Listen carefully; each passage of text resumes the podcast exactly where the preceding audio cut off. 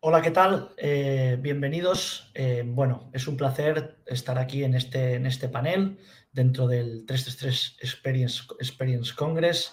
Eh, mi nombre es Javier Lorente, soy parte del equipo técnico de 333 y de 333 Academy y yo voy a hacer de moderador en, en, este panel que hemos llamado hiperprolificidad, manejo de la hembra y los lechones donde vamos a tener a tres expertos en diferentes áreas eh, em, que nos van a aportar pues, una visión distinta, eh, pero a la vez totalmente complementaria de cómo podemos eh, manejar la hiperprolificidad, el aumento de, productividad que tenemos en nuestras granjas y cuáles son los puntos clave para, para ello. Entonces, lo, primero voy a presentarlos porque eh, ellos son eh, los que nos van a, hablar hoy dentro de, este, esto, dentro, dentro, de este panel y luego os explicaré un poco la metodología que vamos a seguir. En primer lugar, eh, tenemos a, Jackson Zenati. Jackson Zenati, hola Jackson, ¿qué tal? ¿Cómo estás? Ponte, a ver, el, el audio, que creo que tienes el micro por ahí. Hola Javi, ¿me escuchas? Ahora sí. Ahora sí, perfecto. Muy bien. Un placer estar acompañándonos aquí uh, más una vez en 13 Experience. Un, gusto y esperamos poder aportar a este maravilloso evento. Seguro que sí. Bueno, Jackson es especialista en, gestión en porcicultura y, también en avicultura. Es gerente de comercio exterior en Corti Bioeste. Es consultor de, granjas porcinas eh, y desde hace creo, más de 15 años, Jackson, eh, llevas trabajando ya en la implantación de procesos de gestión en, empresas y en la mejora de la productividad, eh, sobre todo a través de la adopción de tecnologías ¿no? E innovadoras eh, en centenares de granjas y en muchas empresas de toda América Latina. Así es, Javi. Aquí andamos y, buscamos aportar y contribuir con la, la industria porcícola. Perfecto, Jackson. Bueno, muchas gracias por estar aquí. Eh, la segunda persona que quiero presentar es a, Ramón Martínez. Eh, Ramón Martínez. Hola Ramón, ¿qué tal? Buenas, buenas, ¿cómo andas? ¿Qué tal, Javi? ¿Cómo estás? Gusto en saludarte. Muy bien. Un gusto. Bueno, Ramón es, pertenece al servicio técnico de Dambred, eh, es nacido en, México, licenciado en zootecnia y administración en Guadalajara. Eh, Ramón lleva ya más, más, de 20 años trabajando dentro de, la producción eh, porcina. Empezó trabajando en, México, si no me equivoco, Ramón, y luego fuiste, te marchaste a, Canadá, eh, digamos, donde estás ahora y donde también hiciste una maestría en, administración. y luego en México empezó a trabajar en, Canadá, perdón, en, diferentes empresas de producción y a partir del 2013, eh, digamos que pasó un poco de la producción a, la genética, eh, comenzó a trabajar en, en, en, IPOR, eh, llevando toda la gestión en, Latinoamérica. Y bueno, desde el 2021, Ramón lleva trabajando dentro del equipo técnico de, de un poco para apoyar en la transferencia del conocimiento y la buena gestión de, la cerda Dambred, que, que, en este caso, pues es claramente, pues estamos hablando de, de una cerda hiper prolífica, que es de lo que vamos a hablar hoy, ¿no? Así que creo que nadie mejor como que, Ramón para estar con nosotros aquí hoy hablando de este tema, Ramón. Sí, muchas gracias, Javi. Eh, como tú dices, yo creo que eh, afortunadamente he tenido la, oportunidad de aprender eh, en, los diferentes aspectos de la producción, tanto en un inicio como a, finalización de, de producto, conociendo también diferentes genéticas. Eh, entonces esto me ha ayudado bastante a, poder eh, obtener algún conocimiento y, siempre con la intención de transmitirlo. Perfecto, de eso se trata, de que transmitamos todo el conocimiento que, podamos. Así que para ello, pues la, tercera persona, algunos de vosotros ya lo conocéis porque ha, estado eh, previamente en, la charla aquí en, el 333 Experience, es Julio Baltazar. Julio, bienvenido de nuevo. aquí te tenemos otra vez. Hola, muchas gracias. Eh, bueno, es un placer. Julio es licenciado en Medicina Veterinaria y Zootecnia eh, de la, dentro de la Universidad Autónoma de, Querétaro. De Querétaro perdón. Eh, Julio trabaja dentro de como director del Centro Experimental Sanurén, dentro del grupo NUTEC. Es diplomado en calidad y productividad por el Instituto Tecnológico y de Estudios Superiores de Monterrey también. Y bueno, tiene una amplia experiencia como, como nutricionista y especialista en producción de cerdos, como nos ha demostrado en, la charla eh, que, hemos tenido anteriormente con él y que ha sido un gusto escucharte, Julio. Así que, eh, bueno, bienvenido también. Gracias por, por estar aquí en, este panel. Eh, y bueno, vamos a intentar entre todos aportar un poco de, valor a, a esto de la hiperprolificidad. Un placer, Julio. Muchas gracias, Javier, por la introducción. Estamos a la orden y en lo que podamos apoyar ahorita con los comentarios. Bueno, bueno os, explico brevemente cómo vamos a, organizar un poco el, panel. Eh, somos, sois tres personas las que vais a hablar un poco de, de, los temas que vamos a tratar. Entonces, primero vamos a hacer una ronda de preguntas, eh, la misma pregunta transversal para, los tres, para que cada uno aporte vuestra visión dentro de, una misma, de un mismo enfoque. Y luego eh, hablaremos un poco específicamente con cada uno de vosotros en, vuestra área de, conocimiento, en vuestra área de trabajo actual. ¿no? Nos enfocaremos un poco más en el tema de, la de las instalaciones con Jackson, nos enfocaremos un poco más en el tema de la nutrición con Julio y nos enfocaremos un poco más en el tema del manejo con, con Ramón, ¿de acuerdo? Así que sí que os pido, eh, más o menos, eh, tenemos, somos tres personas y yo, que a veces hablo también demasiado, así que sí que os pido que, tratemos de, más o menos limitarnos a unos tres minutos máximo de respuesta en cada, en, cada, en cada pregunta que vayamos haciendo y así también al final dejemos paso a que la gente pueda preguntarnos a través del chat, así que preguntar, hay aquí mucho, mucho know-how, mucho conocimiento en, este panel, así que preguntar lo que, lo que queráis y trataremos de, tratarán, trataremos de, daros las respuestas. Bueno, estamos hablando de hiperprolificidad. Ahora os voy a preguntar qué consideráis vosotros eh, por hiperprolificidad, pero claramente, la, y es una buena pregunta, ¿eh? no es una pregunta sencilla, pero claramente la hiperprolificidad eh, ni siquiera la hiperprolificidad, pero cada vez vemos que en nuestras granjas tenemos un mayor tamaño de camada. Eso es eh, eh, inevitable, lo estamos viendo día a día. Eso en general, en general nos supone un aumento de la rentabilidad económica y productiva, o al menos estamos orientados hacia ese punto, pero también nos, nos pone encima de la mesa muchos desafíos, que puede ser que a veces nos obliguen a ir en el sentido opuesto. Una mayor, mayor tamaño de camada tiende a darnos una mayor variabilidad de pesos eh, en los lechones y, normalmente eso también mm, nos trae un mayor aumento del número de lechones de bajo peso. Y bueno, tenemos que aprender a manejar estos, estos desafíos y para eso vamos a intentar hoy eh, aclarar algunos, algunas ideas. Entonces voy directamente, empiezo por ti Julio si quieres. Eh, voy a preguntar, empiezo por, por, ti. ¿Qué, significa para ti, qué entiendes tú desde tu punto de vista por hiperprolificidad? Pues para mí el tema de hiperprolificidad es la característica productiva que tienen al día de hoy nuestras hembras. los avances en las mejoras genéticas han permitido que las hembras cada vez tengan una mayor cantidad de cerdos nacidos, pero también que eso se pueda transportar a los animales que estamos destetando y por lo tanto incrementando la cantidad de cerdos que vendemos por año por cerda. Entonces, eso es lo que, lo, que comprendo por, por hiperprolificidad y eso ha generado también desafíos en la parte zootécnica, pero también en la parte de nutrición para poder solventar el reto productivo que al día de hoy tienen nuestras hembras. Perfecto, Julio. Y luego hablaremos específicamente de esto iremos a hablar de esos retos en la parte de, nutrición. Pero primero, Jackson, eh, danos tu, visión de, qué es para ti una cerda hiperprolífica, qué significa hiperprolificidad. Javi, yo traería un poco más de hiperprolificidad como productividad en sí, ¿no? De una granja.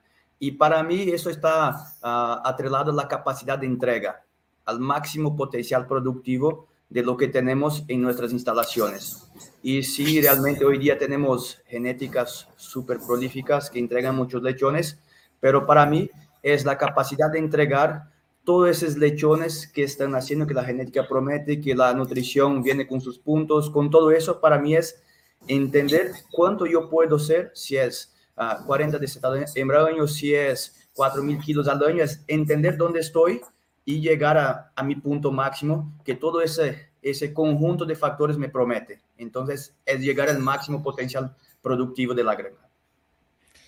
Perfecto, Jackson, gracias. Y bueno, he dejado a Ramón el último porque Ramón trabaja dentro de Dambre, entonces no, quería que nos, que nos respondiera el, primero a, esto, quería que, respondiera el último. Eh, Ramón, bueno, tú trabajas con una cerda, yo creo que, que, claramente hiperprolífica y entonces posiblemente puedas darnos tu visión de lo que consideras hiperprolificidad. Sí, muchas gracias, eh, eh, Javi. E, es, es muy interesante ver eh, cómo la hiperprolificidad es eh, prácticamente observada de diferentes formas a cada una de nuestras eh, practicidades, digámoslo así.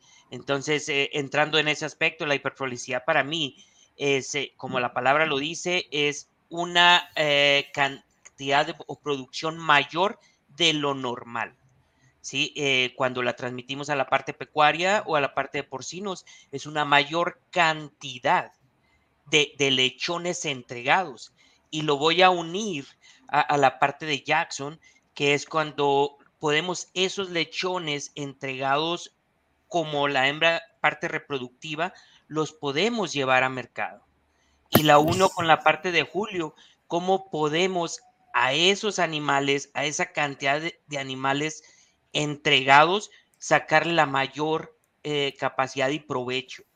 ¿Sí? Eh, y mucho de eso va unido a la parte de rentabilidad, que a final de cuentas los tres estamos enfocados en esa parte. Entonces, eh, hacia allá vamos, es, es la cantidad y, de la parte que empieza como reproducción, termina como dinero. Perfecto, Ramón, muchas gracias. Y mira, me, viene muy bien porque, porque dentro de, ese, de esa unión o de esa fusión eh, entre lo que sería esa fase 1, ese, mayor número de lechones que nos pone la cerda y, realmente cómo llevamos esto hasta el final un poco del camino, que es, que es lo que vamos buscando, sí me gustaría que cada uno de vosotros me diera en este caso un, indicador, eh, ni siquiera, solo con uno creo que tengo, eh, es suficiente, de lo que pensáis, un indicador que consideréis posiblemente el más importante cuando hablamos de productividad, porque como bien ha dicho Jackson y como bien dices tú, Ramón, hiperprolificidad y productividad van unidos y realmente eh, a veces nos quedamos en tener unos, un mayor número de lechones al nacimiento, pero posiblemente esto vaya mucho más lejos. Entonces, dentro del sistema productivo, eh, empiezo contigo si quieres ahora, Jackson, ¿cuál consideras que es el indicador clave para eh, analizar el éxito de este sistema? Mira, Javi, yo voy a resumir en tres, porque uno para mí es capaz que da menos, menos que el necesario. Primero, para mí, destetado por hembra porque si la seda no tiene capacidad de producir lechones, se produce mucho menos, yo no tengo la capacidad de explotar el total de, de toda esa parte de genética, nutrición, todo eso. Entonces, yo para mí siempre mido el primer punto desetado por hembra año y es el punto también que yo puedo compararme mejor con cualquier tipo de granja. El segundo, para mí, es kilo, uh, kilo vendido hembra año, que es la capacidad de entregar todos esos kilos, todos esos lechones que estamos produciendo. Entonces, para mí el segundo sería realmente cuántos kilos de carne estoy entregando al mercado. Y el tercero, conversión alimenticia. Porque si no tenemos conversión, no ganamos plata y, no, y sin plata un negocio no, no va adelante. Entonces, para mí son esos tres indicadores claves. Perfecto. Eh, Julio, ¿tienes alguna visión eh, diferente al respecto? Posiblemente coincidamos bastante. De hecho, para mí, el, el, el, índice de performance en una granja o el principal que estaríamos buscando, eh, coincido con el tema de los kilogramos de cerdo vendidos por hembra por año. Y me parece que si aterrizamos el índice de performance de nuestra granja en esta variable, los, en, conjunto los objetivos de los siguientes sitios, sitio 2 y sitio 3, concurrirán en ese mismo, ¿no? O sea, si alcanzamos las metas en sitios 2 y 3, podemos aportar también en esta parte de los kilogramos totales que vamos a vender por cerda por año. Pero para poder evaluar realmente la eficiencia de, la, de, una granja, a mí me parece que el análisis de esta variable debe considerar a la, a la totalidad de las hembras reproductoras en la granja y justifico este punto básicamente porque al final las hembras, sean productivas o no productivas, generan un costo de, un costo de producción dentro de la unidad y por lo tanto me parece que esa es la justificación principal para que se puedan considerar también en este análisis. ¿no? Perfecto. Y Ramón, eh, ¿qué opinas tú al, respecto? ¿Tienes algún indicador que se salga de, los que, de los que se han puesto encima de la mesa? No, definitivamente no. Eh, digo, las palabras que acaba de decir Julio son hermosas porque e, esa, esa parte de la, de la cantidad de hembras productivas eh, para mí es una de las claves. Es una de, de la forma en que trabajamos como Dambret eh, más eh, yo, yo, yo creo que yo soy muy alineado con la parte de, Jackson. Eh, siendo para mí la, primera parte es la cantidad de, kilogramos producidos por hembra al año. y me voy en escalón, iría ganancia diaria y conversión alimenticia y la termina con la cantidad de, lechones destetados. En, en, una escalera, teniendo como, como prioridad siempre la rentabilidad de, la granja, que es por lo que todos trabajamos. Perfecto. Bueno, yo la verdad estoy muy de acuerdo con el tema de las hembras productivas. De hecho, eh, esto cada vez tenemos más limitantes también en cuestión de, superficies, de espacios. Mm. Eh, eh, en la granja vamos a tener cada vez más. Eh, entonces, ya sabéis, por ejemplo, eh, yo, estoy ahora en España, estoy en Europa, eh, estamos abordando el tema de las, ya de las maternidades libres, que nos van a hacer reducir censos en, algunos, en algunos casos, y, es algo que, yo creo que, no tiene vuelta atrás y que poco a poco tardará más o tardará menos. Por lo tanto, realmente el, el poder conseguir un poco lo mismo con menos cerdas productivas en la granja, pues es un tema que que, es, que va a ser es clave y, que, que, tiene que ayudarnos a, seguir para adelante. ¿no? Luego, lógicamente, esto trae una serie de condicionantes que tenemos que aprender y analizar y saber cómo lo hacemos, pero estoy totalmente de acuerdo con, con ese punto. Sí, sí y, teniendo en cuenta, Javi, también que la parte de producción de purines, la parte de instalaciones, del, uso de, personal, de, simplemente electricidad, gas, eh, para poder en, climas como los de nosotros de acá de Canadá, algunas partes de Europa, eh, el costo eh, debe ser mucho menor, ¿sí? Solo por mantener un inventario más bajo. Entonces, eso nos lleva a este tipo de situaciones. Perfecto. Eh, dejarme que, antes de entrar en cada una de, las materias os haga una, última, una, última, pregunta que, bueno, más o menos también los hemos, lo hemos enlazado y viene un poco en este sentido. ¿eh? Estamos hablando de, kilos vendidos por embrayaño o de destetados por embrayaño o de índice de conversiones. Yo quiero hablaros, eh, estos, estos indicadores están muy bien, pero a mí me preocupa hasta cuánto los controlamos y hasta cuánto los medimos. Es decir, es muy fácil eh, y creo que casi todo el mundo tiene clarísimo los destetados por y año que tengo en mi granja. Eh, eh, pero realmente pensáis que cada vez, o sea, realmente analizamos más también los kilos vendidos por cerda y año o somos capaces de analizarlo, porque en modelos, por ejemplo, Jackson en Brasil, modelos de integración como los que tenemos también aquí en España, muchas veces perdemos de vista los, los, los kilos que salen por la puerta y ya, y ya, no, los, y ya no los encontramos. Entonces, realmente, ¿cómo analizamos bien los las fases 2 y las fases 3 o creéis que tenemos camino por hacer por aquí? ¿Qué piensas tú, Jackson? Mira, Javi, eh, es una buena pregunta porque por mucho tiempo se enfocó demasiado en sitio 1, porque es, es, más fácil, todos lo controlan más y, y, está ahí. Pero para mí aún falta bastante sitios 2 y 3, porque ahí es donde está la plata, es donde está el resultado final, ¿no? Y que puede llevar una empresa al éxito o no. Ah, yo creo que aún falta ah, realmente estar más a, fondo, integrar más esos datos y el modelo de integraciones en Brasil, que llevamos más de un millón de cerdas en, integración, eh, es otro foco, ¿no? Es conversión, mortalidad y ganancia de peso, está ah, al positivo, está negativo y dice, no, yo creo que podemos ir a, a, más de eso, más, ir más allá de eso. Entonces, ese es mi punto. Julio, tú que trabajas mucho con, sitio 2 y sitio 3, con, lechones, pues eh, eh, dinos algo al respecto. Sí, de hecho, coincido totalmente con Jackson. Al final, me parece que las empresas que al día de hoy no estén buscando analizar y mejorar su productividad en sitios 2 y 3, asumiendo que el sitio 1 es el, que, el, más importante para la unidad de negocio, pues está cometiendo un error grave, ¿no? Eh, ¿a, qué voy con esto? Al final, debemos de considerar que cada uno de los sitios va a tener un papel principal en, la, puesta en marcha del negocio y que al final lo que va a determinar el éxito o no va a ser la mayor cantidad de los kilos vendidos en las unidades de producción.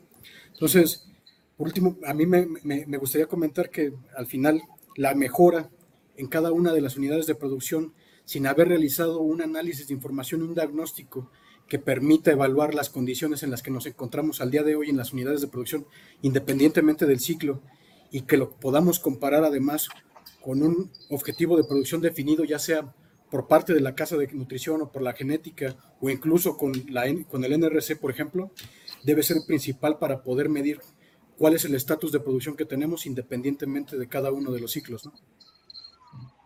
Totalmente de acuerdo, Ramón.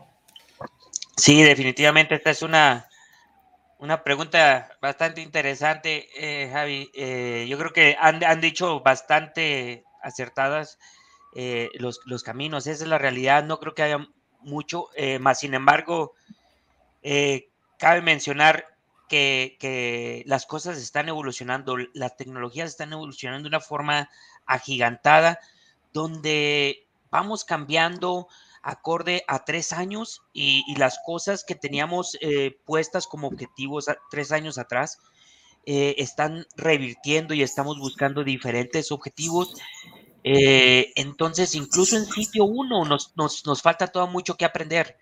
Eh, entonces, eh, no, no, mencionemos sitio 2, sitio 3, donde yo creo que las compañías como tal se están dando cuenta que, que, si no tenemos uno, una producción como tal per se, una, no sitio 1, sitio 2, sitio 3, no vamos a poder seguir avanzando en, al mismo ritmo.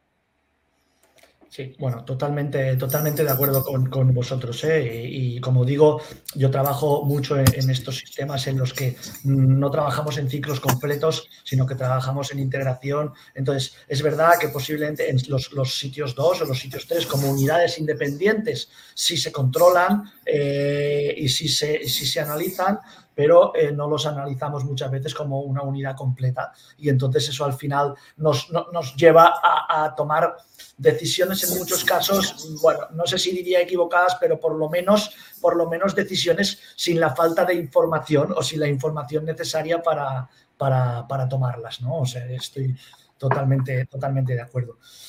Bueno, perfecto esta primera fase. Gracias por, por, por, por, arrancar con esta fase de productividad y de entender la productividad y la productividad. Me voy a meter, nos vamos a tirar un poco directamente a, algo más de, de, contenido propio de vuestra, de vuestra, de vuestro expertise.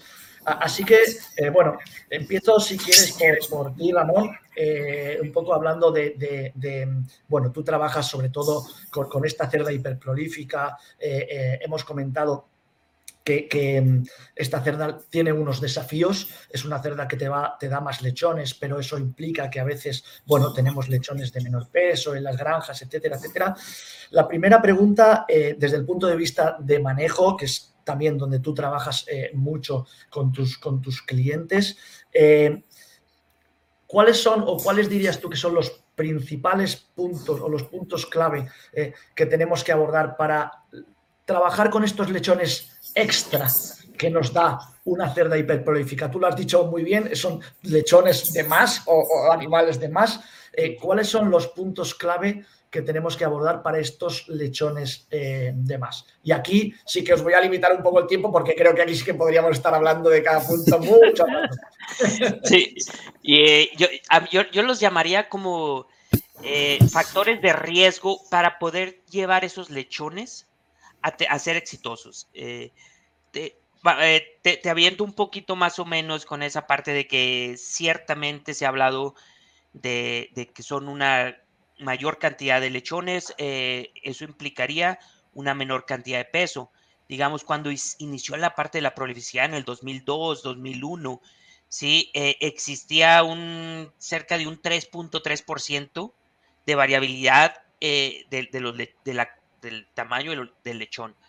Ahora, en el 2021, estamos en un cerca de 16 al 19%, ¿no? Se ha aumentado, lógicamente, eh, pero también aumentamos cerca de, de siete lechones más que lo que se producía en aquel tiempo. Entonces, ¿a qué llamamos un lechón de bajo peso? Eh, pues más o menos todos los estudios que, se han hecho es, nos llevan que un lechón menor de 800 gramos, ¿sí? Eh, nos puede afectar, ¿sí? Entonces aquí entra la parte, siendo que aquí voy a meter más o menos una, voy a clarificar un poquito, el promedio de peso de una hembra hiperprolífica en este momento es de 1.3 siendo que no es, eh, no es tan diverso como se mencionaba, ¿sí? digamos, si lo ponemos a un 19%, a menor de 900 gramos, estamos hablando de dos lechones. Eh, entonces ya las cosas no son tan dispersas como, como se, se, manejaba en un principio, ¿sí? Pero vamos a entrar a los factores de riesgo. ¿Cuál es el factor de riesgo? La pérdida de calor. ¿Sí? ¿Cómo esos lechones abajo, que, está enfocado mucho en la parte de los lechones abajo de 900 a un kilo, ¿sí? ¿Cómo pierden esa cantidad de calor de 36? Bajan. Entonces esos, esos animales no pueden eh, mantener su temperatura y eso permite que pierdan la energía. ¿Sí? Entonces ese para mí es uno de los factores de riesgo, como hay un, un excelente técnico con el cual he trabajado yo bastante, que me dijo, eh, prioridades, prioridades es meter al, dentro del microondas, calentarlos y, que, calienten ellos. Eh, es una excelente parte. ¿sí? De ahí entra el, encalostramiento. ¿sí? Si no encalostramos de una forma correcta, vamos a tener un problema, ¿sí? porque vamos a perder ese exceso de, lechones. Entonces, llevamos calor y, y llevamos encalostramiento. ¿sí? tenemos que igualar la camada lo antes posible para darle la mejor oportunidad. ¿Sí? Y ahí me voy a enfocar un poco que en la parte de nutrición, la hembra tiene que estar preparada al 100%. Si no la llevamos preparada a ella, no vamos a tener la capacidad de, de poder satisfacer las necesidades de este exceso de lechones. Perfecto, Ramón, perfecto. Lo has clavado además en el tiempo, o sea que además hay un tema, luego seguiremos hablando de algún tema que has lanzado, o sea que, yo creo que quedan muy claros esos tres puntos más la nutrición de la cerda como puntos clave con los que coincido totalmente. Vamos a eso, Julio. Eh, ha hablado, Ramón te lo ha puesto, te lo ha puesto delante, te ha puesto la, nutrición de, la cerda, como dice, te han preparado la, pelota para, para dispararla. Eh, suponiendo que lógicamente tenemos una alimentación básica en nuestras granjas, entiendo, eh, de calidad, eh, eh, uniforme, etc. En el caso de, estamos hablando específicamente, recordar, cerdas hiperprolíficas, ¿cómo podemos desde el punto de vista de la nutrición específicamente ayudar a esas cerdas que van a llevar más lechones? Que mm, van a parir más lechones, que posiblemente esos partos como tienen más van a ser más largos. ¿Cómo podemos darnos también como unos, unos puntos clave de, cómo influimos en, esa, en ese punto? De, hecho, la, la, pregunta es bastante interesante, porque al final de cuentas, en la misma pregunta partimos desde el punto en el que estamos ofreciendo un alimento bastante bueno, ¿no? Y, en este punto me gustaría remarcar bastante el punto, que ninguna nutrición va a suplir un mal manejo que realicemos en granja. Entonces, con esto me refiero y quiero poner como a, manera de, ejemplo, es que nosotros podemos diseñar y elaborar la mejor dieta para, para hembras lactantes. Sin embargo, si ofrecemos esta dieta que tiene como tal el diseño y la estructura pensada para hacerla mejor y la ofrecemos a las 3 de la tarde y no cuidamos la temperatura ambiental en la sala, no cuidamos ventilación, pues es prácticamente un hecho que esa cerda, que, que esa cerda no va a consumir a pesar de que la dieta se encuentra diseñada de la manera correcta, ¿no? Entonces, de, eso, de, eso ahora, de eso ahora Jackson además nos va a hablar un poquito más. Entonces, este, me parece que el punto aquí es que nosotros podamos definir y encontrar cómo nuestras hembras reproductoras, y en específico para este tema de lactancia, encontrar el modo de cómo sí es que consuman este alimento que se encuentra perfectamente diseñado. Para el tema ya, y hablando de objetivos, separando la, a la cerda lactante, lo que vamos a, el objetivo que vamos a tener es minimizar el balance negativo que va a tener en la etapa, pero también optimizando la producción de leche de la cerda, maximizando de inicio algunos manejos que me parece que son bastante importantes. El primero, y es la, cómo llegan nuestras cerdas a la etapa de la, de la lactancia, buscando no sobrealimentar y que lleguen en una condición adecuada.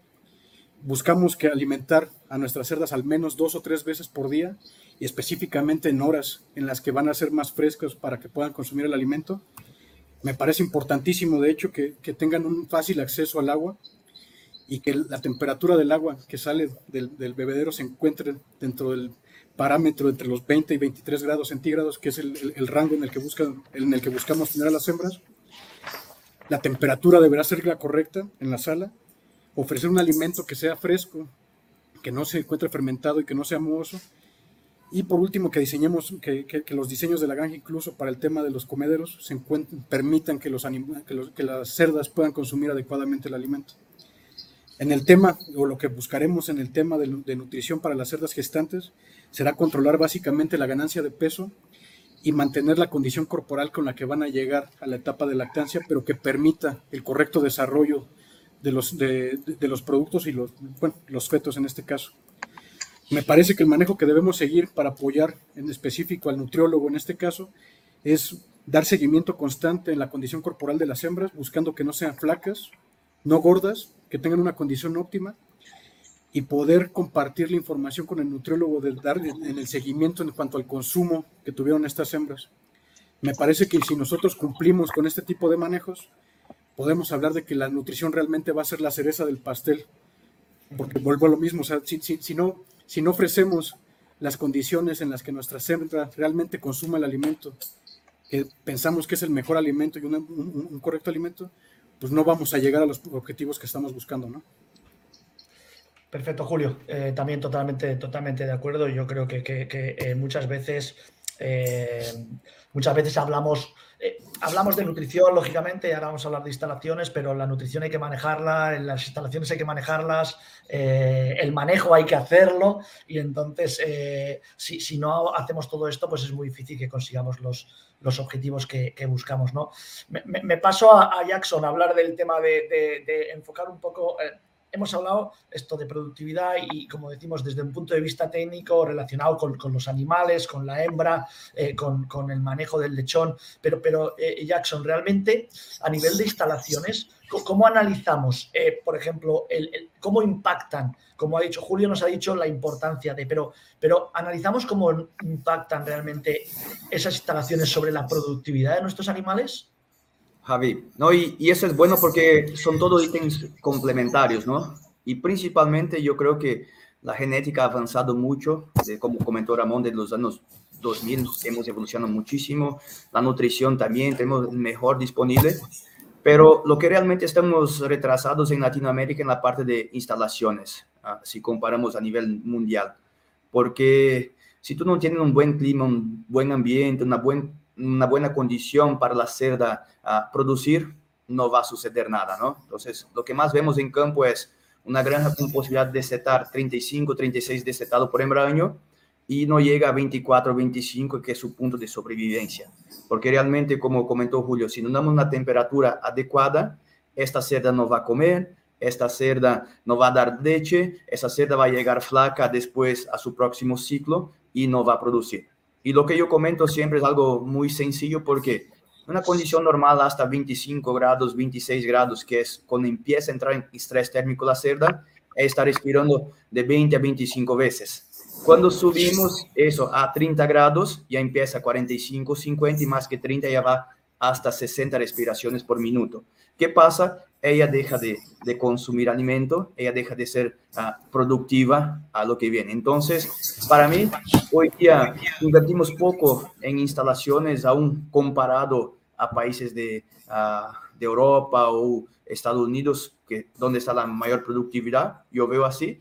Y creo que ahí está el principal punto de mejora para los próximos cinco años aquí en Latinoamérica. Es cómo vamos a adecuar nuestras instalaciones para que podamos tener y explotar el máximo potencial productivo de la genética, la nutrición y de nuestras granjas. Perfecto, Jackson. Eh, muchas gracias. Bueno, vamos con más. Eh, ahora me salto, voy a, voy a hacer cruzado, ¿eh? voy, a, voy a Julio, ahora sigo hablando de nutrición, así también vamos haciendo. Eh, ahora me, paso, Julio, en la segunda pregunta que tenía un poco pensada aquí. hemos, volveremos a hablar a, las hembras cuando, hablé cuando hablemos con Ramón, pero, pero quería hablarte también, y has hablado en la charla de antes mucho del sitio 2 pero, pero de, los lechones, pero sí quería que desde el punto de vista también nutricional, más específico nutricional, eh, abordáramos un poco este tema. Con este aumento de la, de la hiperprolificidad, y con el tema de, hacia la reducción de antibióticos, que claramente vamos hacia, hacia una reducción clara de antibióticos. Bueno, en Europa también ya sabéis que ahora tenemos una prohibición del uso del óxido de zinc, ya no podemos utilizarlos desde, desde junio de este año. Eh, bueno, estamos viendo que tenemos muchos más desafíos en sitio 2. ¿eh? Estamos, de hecho, estamos viendo que los datos de mortalidades en sitio 2 eh, han aumentado claramente en, Europa en, el último tiempo. Y, con estos desafíos de reducción de antibióticos, de más lechones, de más lechones de bajo peso, Julio, ¿qué podemos hacer desde el punto de vista más nutricional eh, para abordar este tema? De hecho, ese punto es bastante interesante porque al día de hoy, y, de hecho es, algo que platicamos también en la, charla pasada, eh, Debemos recordar que la microbiota de los lechones va a estar, va a ser, este, o se considera que es dinámica a lo largo del tiempo, ¿no? Entonces, y en específico en la etapa del postdestete, la capacidad o la, o, la, moldeabilidad, por así decirlo, del, del, del, tema de la microbiota en el tracto gastrointestinal del lechón va a ser más factible. Entonces, debemos de recordar que cuando los lechones se encuentran con su madre, van a tener una mayor abundancia de bacterias de tipo ácido lácticas. Y una vez que llegan al destete que se encuentra caracterizado por una disbiosis, eh, agentes patógenos oportunistas van a tener la oportunidad de, colonizar el tracto gastrointestinal. Me parece que lo anterior, y ya aterrizándolo al punto de nutrición, este, nosotros tenemos por lo tanto también la capacidad de moldear la composición y la diversidad de la microbiota a nuestro gusto, ¿no? Por así decirlo. Entonces, algunas herramientas que podemos utilizar pues, son niveles y distintas fuentes de proteína, azúcares, jugar con el tema de, fibra dietética. A mí me parece que, y vuelvo a lo mismo, o sea, si, si a pesar de que podamos tener el mejor alimento, si no aplicamos manejos correctos en granja, no vamos, a no, no, vamos a avanzar demasiado. El ambiente, el tema de la temperatura, en la primera semana, pues de este va a ser crítica, porque pudiéramos generar diarreas que generen una disbiosis. Y por último, también el estatus sanitario de la granja juega un papel importante porque al final dependemos de ese, de ese punto, ¿no? Entonces, me parece que desde el punto de vista nutricional nuevamente, el objetivo de la etapa será ofrecer alimentos altamente especializados que puedan aportar la cantidad de nutrientes en la proporción que permite el desarrollo de, los, nuestros lechones para poderlos eh, llevar prácticamente de la mano de manera transitoria a consumir dietas que son menos complejas. Entonces, y si podemos, y si nos ponemos un poquito más exquisitos y podemos hablar de, algunos aditivos que podemos utilizar en, estas etapas, pues van a ser todas las que mejoren la asimilación de nutrientes, modulen las respuestas inmunitarias en tracto gastrointestinal y que por lo tanto este, jueguen también con las dinámicas de las poblaciones bacterianas en el intestino. Podemos utilizar fitobióticos, enzimas exógenas, cualquier, cualquier tipo de organismos añadidos en alimento y cualquier tipo, en realidad, de cualquier este, aditivo que evite una disbiosis en el tracto gastrointestinal de los lechones. Me parece que ese es el camino adecuado que, estamos, que, debemos de seguir para poder controlar el tema de los antibióticos.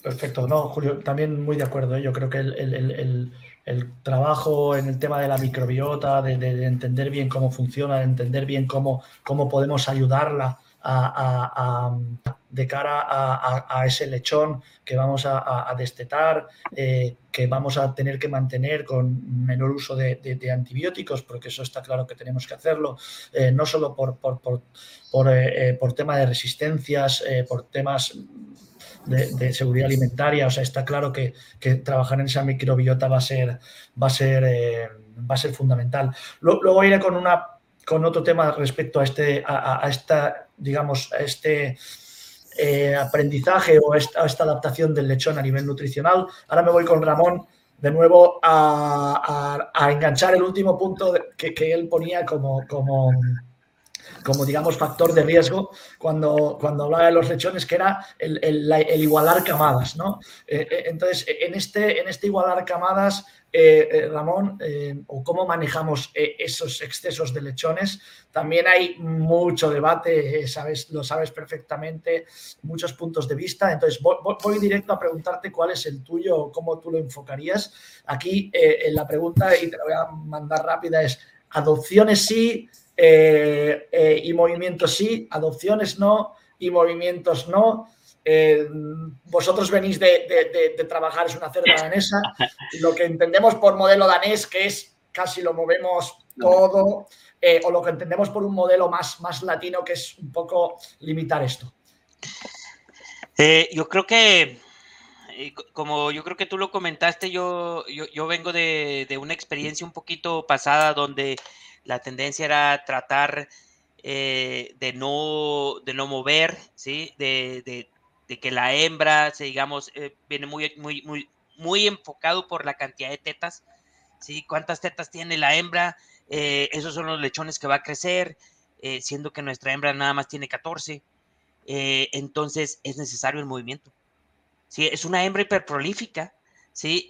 donde definitivamente es necesario el movimiento. ¿Sí? Eh, en el cual eh, yo no he manejado en, la poca experiencia que tengo aquí eh, los, la, cantidad de movimientos que se hacen en Dinamarca. estamos hablando que ellos mueven cerca de un 33% de hembras nodrizas. No, no es necesario de tanto. la forma, esto, es, esto lo estamos haciendo en Brasil, en este momento en Colombia, en Argentina ya, donde estamos empujando a la hembra. Esta hembra es una gran tiene una capacidad enorme de producir leche. Eh, estamos poniendo la cantidad de pezones más dos eh, eh, lechones extra, ¿sí? Con una respuesta formidable. de nuevo, hemos cambiado la estrategia de alimentación. Tiene mucho que ver la forma de hacer dietas. Tenemos dietas más potentes en la parte de América a base de energía, maíz, soya, cosa que en Dinamarca lo hacen diferente. Sí, eh, estamos empezando en día 70 para desarrollar el parénquima y tener una mayor eh, producción de leche. Sí, que esto nos está permitiendo, sí, tener una hembra, una producción de leche enorme, eh, que nos permite tener estas cantidades de tetas más dos. Estamos incluyendo el más tres en este momento, lo cual nos va a llevar a que esa hembra pueda llegar a destetar 16, ¿sí? intentando el 17 entonces la cantidad, la cantidad de animales que se tienen que mover ya no son las mismas. ¿Sí? Porque estamos buscando un balance. ¿Sí? Eh, como, como lo, eh, lo, manejó eh, Julio, es la totalidad de hembras en producción es muy fuerte y lo que estamos buscando con esta hiperprolificidad, ¿sí? Es tener hasta un 20% menos de hembras dentro de tu granja, que eso es lo que podemos conseguir en este momento. Pero hay que hacerlas más rentables, hay que hacerlas más eficientes. ¿sí? No solo el, tener ese 20% menos, ¿sí? sino cómo podemos ser más eficientes con ellas mismas, cómo podemos evitar, eh, porque que pasen tanto tiempo en periodo de lactancia, sabemos que el alimento de lactancia es lo más costoso. ¿Queremos seguir ahí? No, hay que reducir esa parte, hay que seguir siendo más eficiente y buscar más rentabilidad dentro de nuestra, de nuestra granja. Entonces, eso es como lo hacemos, sí, necesario, no, no a esa cantidad. Perfecto. bueno, yo, estoy, yo, estoy, muy de acuerdo. ¿eh? De hecho, eh, hay datos, tengo datos de que tú has, aproximado muy bien ese porcentaje de nodrizas de Dinamarca, pero, pero em, hay datos que muestran y estudios que, se llegan a mover hasta el 90% de, de, los lechones, ¿no? Es, eh, que, realmente, y aquí entraríamos en, otro aspecto que es el tema mm, sanitario, ¿no? Eh, eh, de, también cómo esa mezcla de lechones puede ayudar o no eh, a, nivel sanitario o cómo puede comprometer a nivel sanitario em, eh, bueno, pues eh, el futuro, el futuro de, esos, de esos lechones eh, posterior. Bueno, luego te haré alguna una pregunta en concreto también al respecto que nos entra por aquí, por, por el chat de las preguntas, pero antes quiero volver con Jackson con el tema de, las instalaciones, ¿no? y ya lo mismo, pregunta una pregunta muy concreta, ¿no? Jackson, lógicamente podríamos pensar en ideales y, y de hecho nuestro objetivo a, medio, a largo plazo es, pensar e, e, en, el ideal, pero si tú hoy en día como, como experto en instalaciones eh, eh, tuvieras que decirnos o priorizarnos eh, qué mejoras pondrías en marcha en las granjas que tú ves y visitas actualmente, enfocadas a manejar estos lechones, estas cerdas hiperprolíficas, estos lechones de más, y, estos lechones de quizá algo menos de peso, ¿dónde te enfocarías? Es una pregunta complicada, ¿eh? pero ahí hay que, así nos mojamos un poco. Javi, voy a, ser, voy a intentar ser breve para dar el foco en maternidad principalmente, que es donde está el principal desafío de tantas cerdas prolíficas que necesitan comer bien, que necesitan producir leche. Entonces, yo empezaría siempre en maternidad dentro de una granja, intentan, ¿y, cuál, y cómo veo así? Yo creo que el desafío principal está en el clima, en el ambiente, en la temperatura, en esa condición ideal. Entonces, mi cálculo siempre es así. Si tengo 30 grados por más de 6 horas al día, necesito intervenir con ah, una climatización. ¿Y dónde llevaría ese, ese ambiente? Llevaría al primer día 24 grados, hasta el tercer, entonces 22, ah, empezaría ahí, y al día 7 ya dejando 20 grados para primero priorizar el lechón y después priorizar la, la cerda. Pero siempre por debajo del estrés térmico la cerda que empezaría en los 26 grados. Entonces, primer punto eso. Después, en el sitio 2, nos equivocamos mucho en sitio 2 porque siempre queremos priorizar uh, temperatura y nos olvidamos de los gases. Siempre hay niveles de CO2 altísimos no controlamos bien las cortinas, no conseguimos calentar bien, pensamos que es solo cerrar cortinas y listo. Entonces, ese es mi segundo punto porque ahí siempre vienen muchos problemas después a nivel sanitario, mortalidad, bajo consumo, en fin, eso en, sitio 2. Sitio 3, ni hablar porque nadie pone climatización aquí en, sitio 3 prácticamente, entonces ese va a ser un punto que tenemos que hablar sí o sí, porque ahí está un gran desperdicio de, dinero. Estados Unidos se desperdicia 300 millones de dólares al año por la parte de, ah, de estrés térmico, entonces el, punto. Y no podría dejar de hablar de gestación. Tenemos gestaciones grupales, hay normativas por todos los países prácticamente ya. Yo me enfocaría en aprender eso, en, en saber cómo alimentar bien la cerda en gestación también, en gestaciones grupales, porque ese es un hecho, no, no va a haber vuelta atrás entonces tenemos que aprender a, a, a controlar eso y, y nos adaptar a las gestaciones grupales. Y último punto, siendo breve, personas. Estamos poniendo muchos equipos, cosas tecnológicas ahí y nos olvidamos de capacitar a las personas. Ellos no saben qué tienen que hacer, no saben programar un, un panel, un controlador y cuando ve es mejor resultado con un sistema tradicional, sin cortinas o nada más que un ambiente controlado. Vemos mucho eso porque nos olvidamos de las personas cuando implementamos tecnología. Perfecto, Jackson, muchas gracias. Bueno, con el tema de, la alimentación, tú, lo has puesto desde el punto de vista tecnológico. ¿eh? También, también hoy en día mm, eh, la experiencia, por ejemplo, del manejo de, alimentaciones electrónicas, incluso en maternidad, ya no solo en gestación, sino en maternidad, nos están permitiendo, eh, por ejemplo, alcanzar niveles de alimentación en las cerdas importantes que para los desafíos que Ramón nos ha puesto encima de la mesa eh, de, pezones más, más dos o más tres y, por qué no entre comillas más cuatro en su momento, eh, pues lógicamente eh, la alimentación de la cerda, y también lo ha dicho Julio, es, es, clave, es decir, cómo podemos destetar 16 lechones sobre una cerda que no seamos capaces de alimentar a un mínimo de 10 kilos al día, ¿no? Eh, Julio, en este tema de la alimentación, eh, te dejo ahí un que, te metas un poco por, por en medio. Al final, esas limitantes en cuanto al consumo de alimento tenemos que ajustarlas en cuanto a la densidad de nutrientes, ¿no? O sea, es importante que de inicio definamos cuál es el consumo que tenemos en nuestras unidades de producción para que con eso y en conjunto con las mediciones que comentábamos anteriormente, en las que vamos a generar un diagnóstico de la unidad de producción, se pueda generar una estrategia nutricional, ya sea que incrementando la densidad de los nutrientes por kilogramo de la dieta para asegurar que consuma lo que estamos esperando nuestras cerdas. ¿no? Me parece que la, que, la recomendación iría directa o encaminada hacia ese punto, ¿no? Para, para el tema de lactación en específico. Perfecto. Em, bueno, Ramón, voy contigo. Nos han hecho una pregunta eh, por, aquí. Yo tengo alguna otra pregunta por, por interno que luego os, lanzaré. Eh, aquí nos preguntan em, por el tema del manejo directo sobre este lechón eh, en maternidad. Em, algunos expertos consideran que poner primero los lechones pequeños a, mamar y los grandes a la fuente de calor. o sea, algunos expertos, digamos, piensan de esta manera, poner primero los pequeños eh, eh, a mamar y los grandes en la fuente de calor. Pero luego hay otros que dicen que es mejor que los pequeños se calienten primero. ¿eh? ¿Qué opinas tú al respecto? Esta, esta es una excelente pregunta.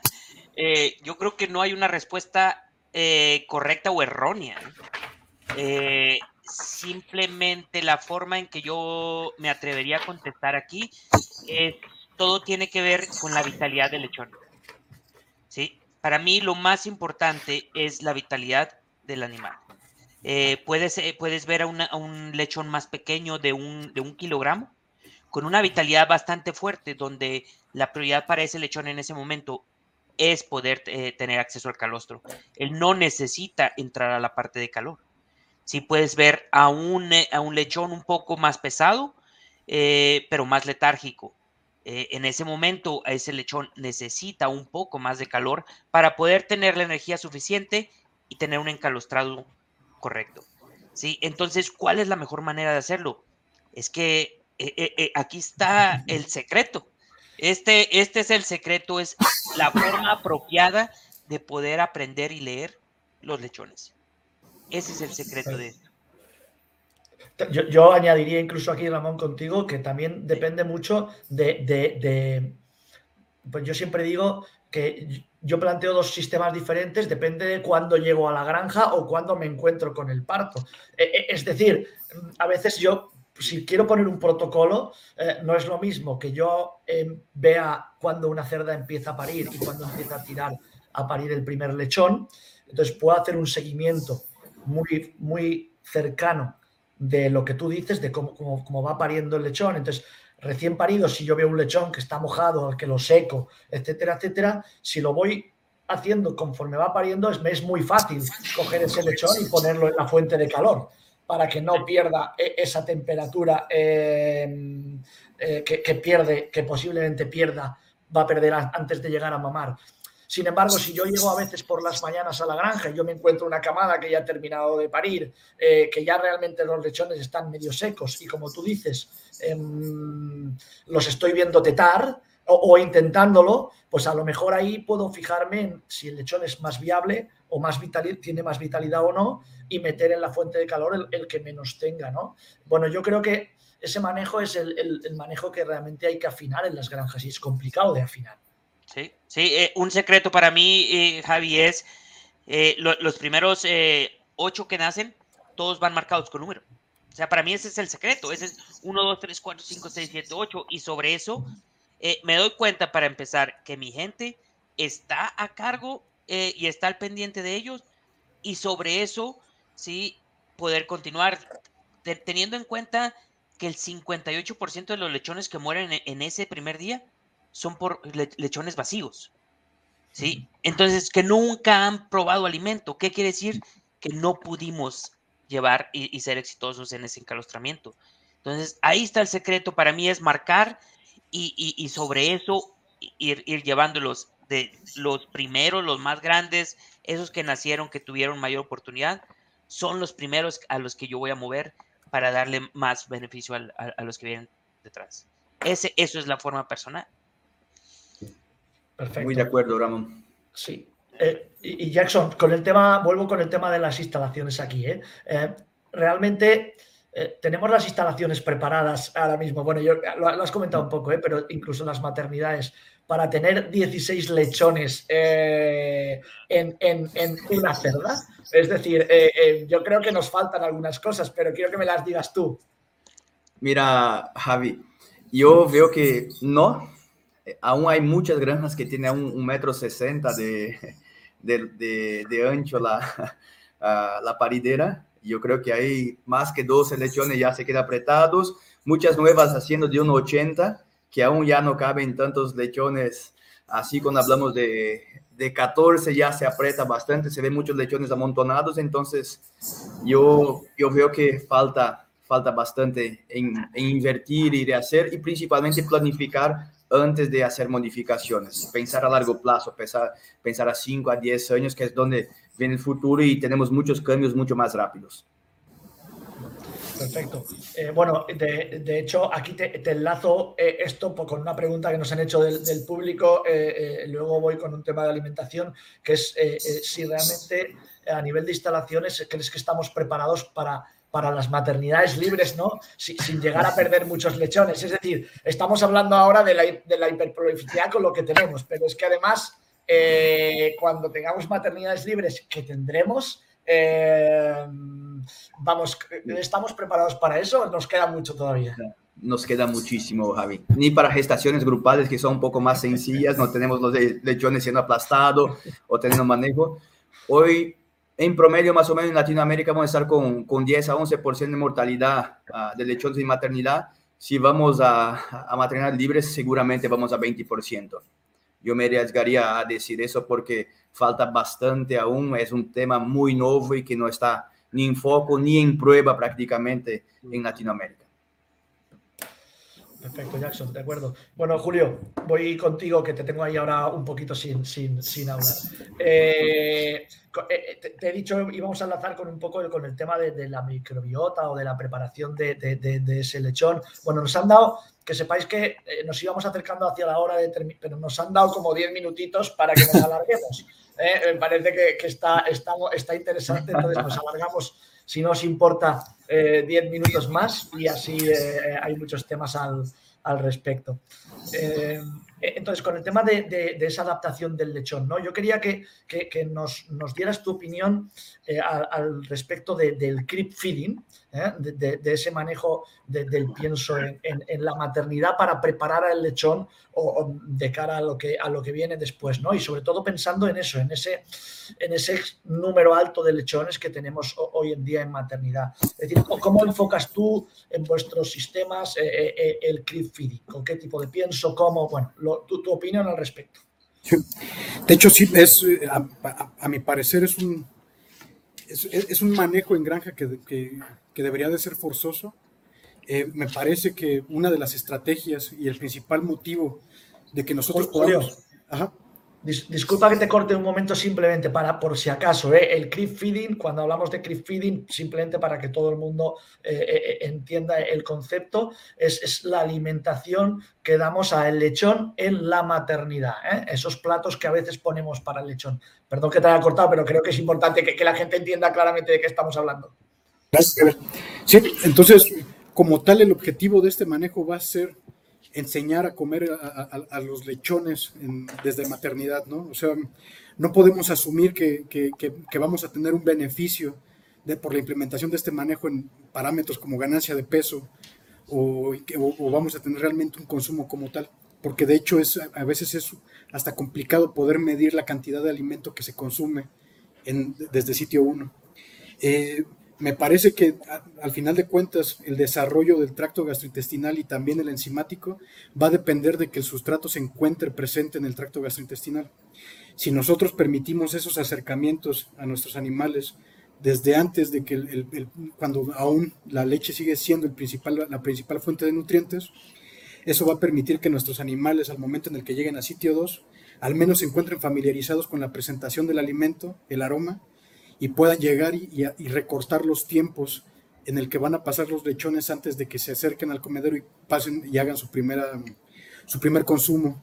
¿Y qué tanto llega a beneficiar eso? Pues prácticamente hay algunos trabajos que han demostrado que el 100% de los animales que consumen creep feeding bajo la madre este, prácticamente en un, en un periodo de 20 horas, el 100% de los animales lo consume y en contraparte tenemos el 5, 10% de animales que no lo llegan a consumir, casi prácticamente a las 48 horas, cuando no lo consumen o no llevan, no llevan el manejo, ¿no?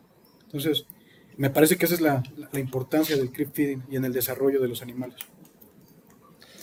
Perfecto, Julio. Eh, bueno, muy, muy, muy, muy de acuerdo. Eh, yo creo que nos queda tiempo para una última pregunta, eh, por, lo que, por lo que veo ya nos, van, nos van diciendo. Em, bueno, voy a ver qué tenemos por, por aquí. Voy, voy a, haceros esta pregunta porque yo creo que vosotros, los tres me podéis dar para cerrar una visión, y quiero que sea una visión muy rápida, pero la pregunta es buena. Veis el tema de la hiperprolificidad? Eh, y su relación con el bienestar de las cerdas y los lechones. Creo que es una pregunta difícil de responder, eh, pero bueno, simplemente quiero que me deis eh, una visión de cómo puede afectar esa prolificidad al bienestar de las cerdas y, los lechones. Habrá muchos dependes, pero, pero bueno, con, esto, con esto cerraremos. Ramón, ¿te lanzas tú primero? Eh, lo hacemos. Eh, yo creo que la, parte que, a mí me tiene muy, muy tranquilo, Javi, para ser honesto, es, eh, como todos sabemos, los daneses van a, cabeza en, la parte del bienestar animal. Ellos tienen, tienen la parte de todo en loose housing, toda esta parte desde manejándolo desde hace muchos años. Entonces, a lo mejor lo que nunca ha sido transmitido es eh, se, está, se puede bajar la intensidad del tamaño, ¿sí? del hato como tal, teniendo una menos cantidad de animales, lo cual nos va a permitir en el mismo espacio tener menos y más espacio para ellos mismos. Esto nos va a llevar a una parte de, bienestar animal, ¿sí? Eh, y lo mismo vamos a poder eh, obtener el mismo tipo de rentabilidad que a final de cuentas. Entonces, eh, menos purines, menos, o sea, vamos a enlazar todo a menos cantidad de animales, ¿sí? Por el beneficio que nos lleva la hiperprolificidad. Menos cantidad de animales en el mismo espacio es bienestar animal. Perfecto, Ramón, muy bien sintetizado. Jackson. Javi, ah, claro, bienestar animal es un, tema muy amplio, pero yo creo que en hiperprolificidad estar en, producir el máximo desde gestación, ¿no? Entonces, primer punto es gestaciones grupales, mantener tasa de, de parto, lechones llegando a vivos, o sea, no, tantas pérdidas de lechones uh, en la gestación por golpes, por peleas, por todo eso. Yo creo que es, es muy importante, es dejar la cerda ser libre, expresar sus sentimientos, pero no dejarlas pelear y perderse ahí, ¿no? Entonces, primer punto yo enfocaría ahí para después pensar en la condición ah, ambiental, la paridera ahí, para que la cerda no sienta dolor. Entonces, pensar en, eso también, una buena condición de esta cerda para seguir manteniendo su espacio confortable, pero también no perder lechones. Ese para mí es un, gran reto, que tenemos que dar espacio, libertad, pero también aprender a manejarlo para no desperdiciar lechones, no desperdiciar animales cuando implementamos todo eso. Perfecto, Jackson. Y bueno, Julio, cierro contigo con este tema y así con esto ya iremos, despediremos. Bueno, a mí me parece de inicio que siempre hablar de bienestar animal es un poquito rasposo porque no sabes cómo lo va a tomar la gente. ¿no? bueno, para, eso estamos, para poner aquí encima de la versión. Si todo fuera sencillo. Así es. Entonces, este, a mí me parece de inicio que sí, la realidad es que al final la mayor parte de los que estamos en esta plática este, tenemos la oportunidad de llevar alimento a nuestras casas justamente por el negocio y los animales, ¿no? Me parece que sí debemos un respeto y una calidad de vida a los animales, pero también no debemos de olvidar que tenemos la presión de alimentar al mundo que nos está exigiendo cada vez más alimentos de mejor calidad. Y, y es entonces donde tenemos que encontrar el punto medio para poder llegar y definir qué punto en la eficiencia de productividad y el tema de bienestar animal complementar y también educar al mercado que es el que está exigiendo que pongamos en, estas, en este tipo de condiciones, que también pensando en un mundo que cada vez está más ocupado y los espacios disponibles para producir son más limitados, te pone en un, contradicho, ¿no? Entonces, me parece que es un hecho, necesitamos y, les merecemos respeto a todos los animales, es nuestra fuente de trabajo y de alimento, pero también tenemos esa presión de poder producir los alimentos que vamos a requerir en no, no, mucho tiempo, ¿no? Entonces, me parece que tenemos que encontrar esa balanza. No, sin duda, Julio, y, yo, creo que es así. Vamos a seguir, para cerrar, vamos a seguir a tener, que producir carne, tenemos que producir proteína y, con este tema, bueno, yo creo que viene perfecto para cerrar, hablar que desde el manejo, que Ramón nos, ayuda con esto, desde las instalaciones, que Jackson nos ayuda con esto, y desde la nutrición, desde donde tú nos estás ayudando con esto, desde esos tres puntos, seguro que trabajándolos bien vamos a mejorar el bienestar animal de nuestros animales y a la vez vamos a mejorar su, su productividad, ¿no? O sea que yo creo que aquí están encima de la mesa posiblemente los tres puntos claves que nos tienen que ayudar a que seamos más productivos y a la vez que eh, mejoremos el bienestar de nuestras cerdas y de nuestros lechones. Y bueno, llegamos hasta aquí. Muchísimas gracias a los tres, muchas gracias a, todos los que han estado en el público. Simplemente informarles antes de cerrar eh, eh, que después de, de la sesión de, Juan Miguel Peralgo. Eh, tendremos, que viene a continuación, tendremos una hora y media de, break en el Experience Congress y volveremos a, las 2 eh, pm. Así que, bueno, eh, Julio, Jackson, Ramón, muchísimas gracias a los tres y, bueno, gracias por todos los tips que nos habéis lanzado en la tarde, hoy aquí. Muchas, gracias. Javi. Gracias, Javi. Gracias a todos. Nos vemos. Hasta luego.